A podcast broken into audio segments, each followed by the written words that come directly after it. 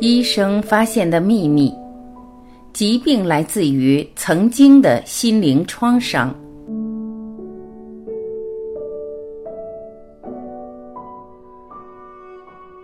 疾病有可能是曾经的创伤。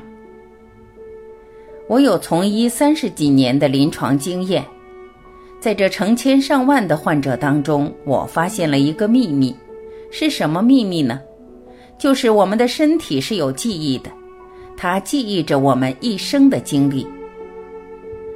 我有一个患者，他得的是心脏病，当时我在北京医院，他去找我的时候，他跟我讲，他的心脏经常有一种抽搐的疼痛感，而且有早搏现象，而且经历了好多年用药还不能扭转，治疗效果是不肯定的。那天我给他做身体检查，我却发现了一个现象，就是那个肩膀脊椎到胸椎的三四椎之间有一个条索反应。那什么叫条索反应？就是我们的神经、韧带、肌肉组织凝聚的形成的像绳索一样的坚韧的组织。那证明那个部位，也就是通过我们心脏的那个神经的部位出现了问题。可是他这个调整反应却是一种放射性的，他的左臂放射到他的手指。当我触及到这个部分的时候，我就问了他这样一个问题：我说你的无名指是否伤过？他跟我讲：“哎呀，你怎么知道我的无名指伤过？”我说：“你能告诉我你是怎么伤的吗？”于是他就告诉我说。他是在农村的一个小工厂上班，做聚乙烯的压缩工作。那个卷聚乙烯的机械，有一天他不注意，把他的手指卷进去了，还幸亏旁边有一个同事及时关掉了开关，拯救了他。当他把手拿出来的时候，他只是伤了他自己的手指，但是他没有想到跟他的心脏有关。当我发现了这个部分之后，我就开始处理它那个条索。我用一定的手法把这条索慢慢的变软，我拨动它，让它变得松软。大家知道吗？没有多长时间，他的心脏早搏和他压榨的那个牵扯感消失了。那么，心脏为什么跟这个条索有关？大家都知道。我们身体的所有的器官、所有的内脏，都是靠神经的支配血液的供应，才能完成它正常的生理功能。然而，神经和血液是伴行的，就是有一个神经必然伴随着一个血管，同时有一个血管必然伴随着一个神经。神经和血液之间存在着互相影响的关系，就是神经统领着血液。血液濡养神经，它们共同的支配和营养着我们所有的器官，完成这个正常的生理功能。刚才我举的例子是一个物理创伤，可能物理创伤之外，大家知道吗？我们还有一种创伤，就是心理创伤。我们可能心里有很多情绪，这些情绪有可能影响我们的健康。我住在上海，我有这样一个患者，是我的邻居。他的女儿带他母亲去找我。他得的什么病呢？心衰，就是心脏不能正常波动。他的脉是颤抖的，心脏也是颤抖的。他跟我讲，他的妈妈得的是心脏树枝断裂，就是心脏内部的自主神经撕裂了。我们想想，心脏长在我们身体内部。什么样的力量才能使我们的内在神经变得被撕裂掉？那天我看到他，其实他很危险，因为随时都有死亡的可能。我让他坐下，扶住他的后背，去触摸他后背的通心脏的神经。当我触摸他心脏神经的时候，我会发现，在他的左侧肩胛与脊椎之间有一个非常僵硬的部分。那个部分是包块，非常坚硬。当我触摸到那块的时候，我就很温和的语言跟他讲：“我说，阿姨，是什么让你这么伤心？你能告诉我你发生了什么吗？”这个时候，我感觉到我的手触摸的通往心脏的那个包块的部位，他的衣服湿了，他的眼睛也湿润了，他开始流出了眼泪。肖老师，好多年了，大概有六年了，没有人让我流出眼泪。我认为我没有眼泪，我认为我不会哭。为什么呢？因为从我妈妈去世的那一天。到今天我没有哭过。他跟我讲，他的妈妈是在前五六年和他一起在小区门口遛弯儿，来一辆汽车，妈妈撞死了。大家知道吗？就是这个事件当天，他就被送到了医院，他的心脏那个树枝断裂了。这个时候，我才对一个词有了深刻的了解，这种理解叫撕心裂肺。大悲无泪。大家知道吗？其实，当一个人悲伤过度的时候，你是没有能力流眼泪。在中国有一个词叫“撕心裂肺”啊。当一个亲人在自己的身边，他的母亲的生命被夺走的那一刻，心裂开了，他的神经断裂了，他在医院做了手术，可是手术之后，他的症状没有消失，没有被解决。他慢慢的出现了心衰，出现了严重的心脏病。那天我扶着他的后背，我让他趴在床上，我跟他说：“我说阿姨，其实也是可以哭出声音的。”那天他哭的声音非常悲痛的哭。大家知道，其实一个心衰患者。他如果剧烈的哭，剧烈的释放情绪时，是让医生非常害怕的一件事情。大家知道吗？于是我的一只手摸着他的脉，一只手放在他通往心脏的那个包块的地方，用很温和的力量弹拨和触摸它。随着他的哭泣和眼泪的释放，发生了一件让你无法想象的事情。就是他混乱的脉搏开始变得清晰而有节奏。这个时候，他的全身湿透了。我继续引导他去释放这个悲伤，并和妈妈去世的妈妈做了一份哀思的道别。一个小时的时间，他一直大哭，出来通身是汗，衣服湿透了。当他起来的时候，他长长的出了一口气。他跟我讲。他说：“肖老师，五年了，我从来没有感觉到内心这么敞亮过。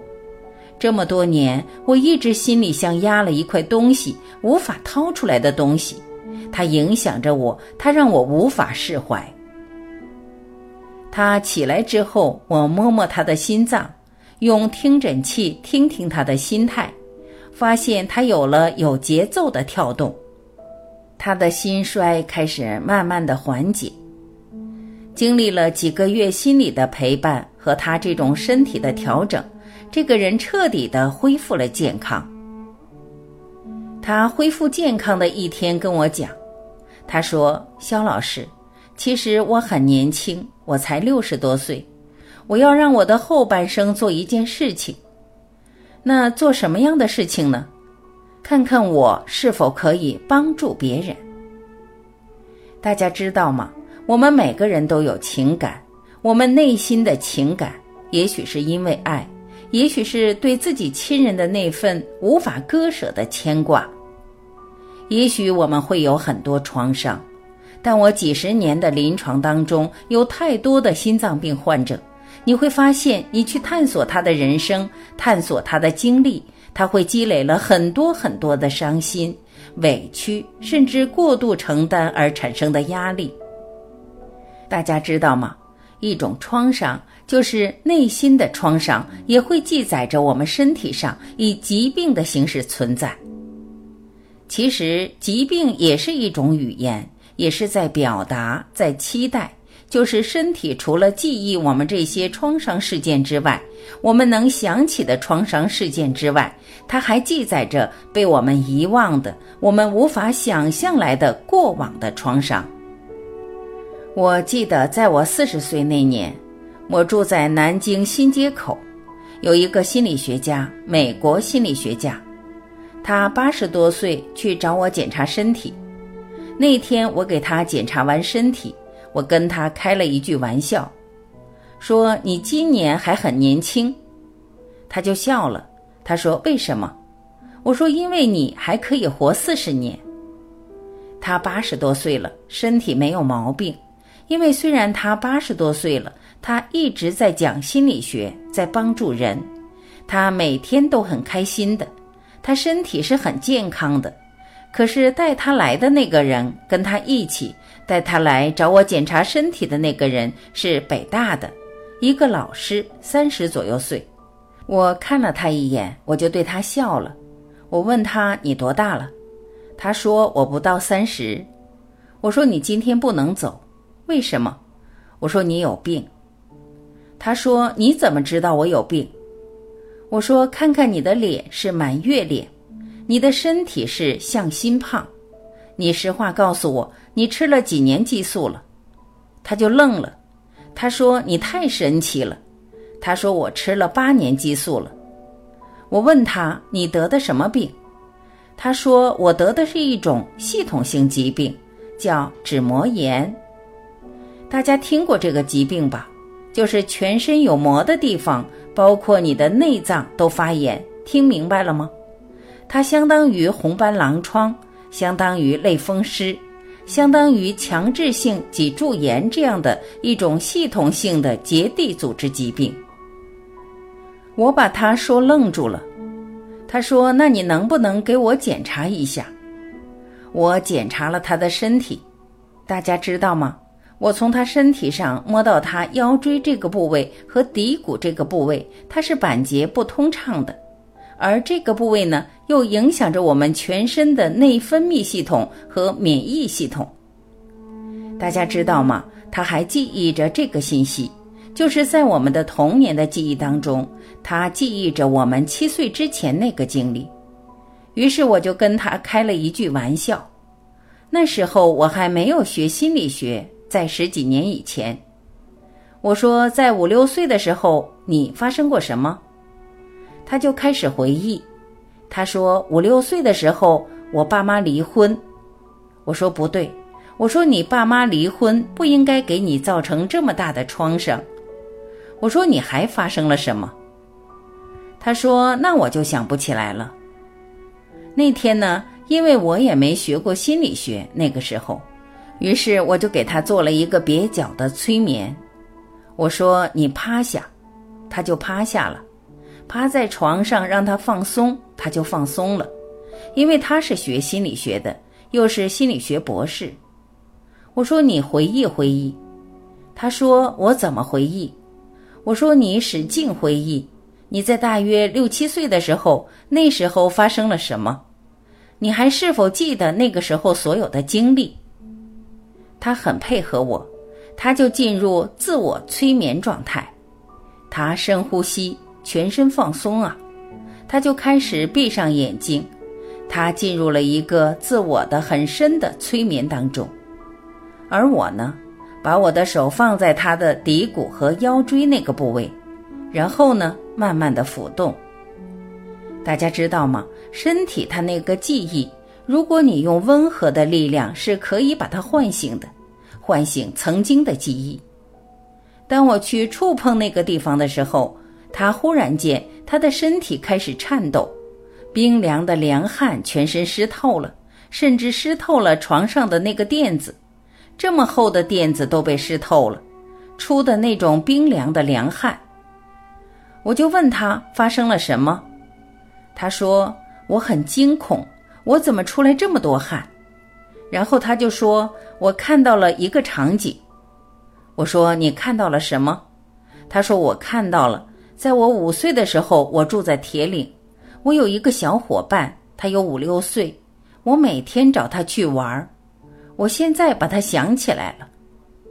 我那天早上又起来找他玩儿，我记得我们两家隔着一条小河。”这条小河趟过去就是他们家，脚面深的水，我每天趟河去找他。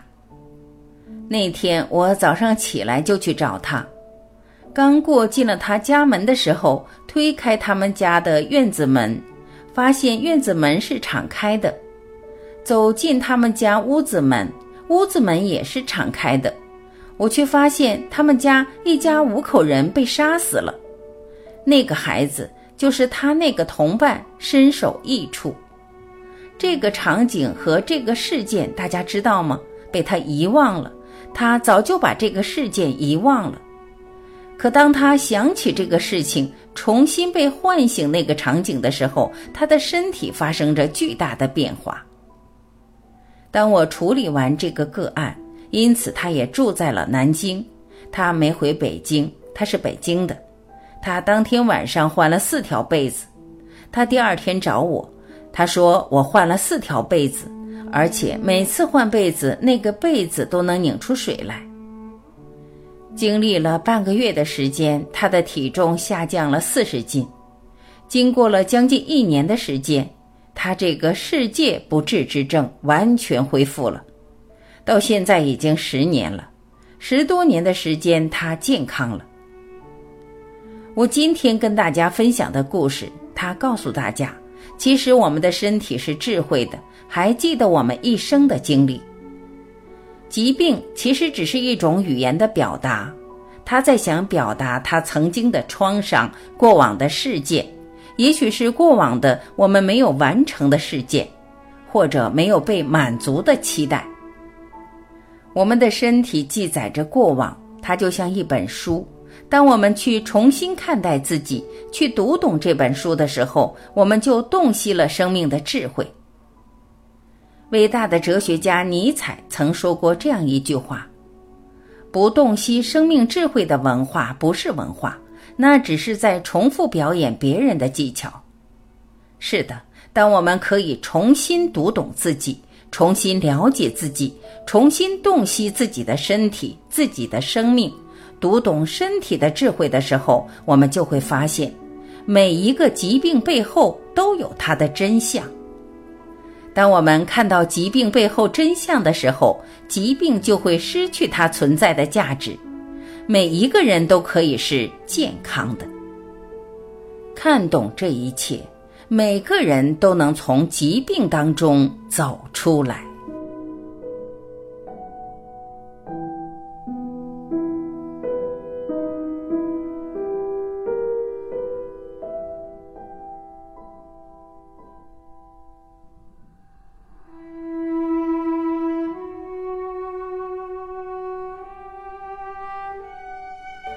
感谢聆听，我是晚琪，我们明天再会。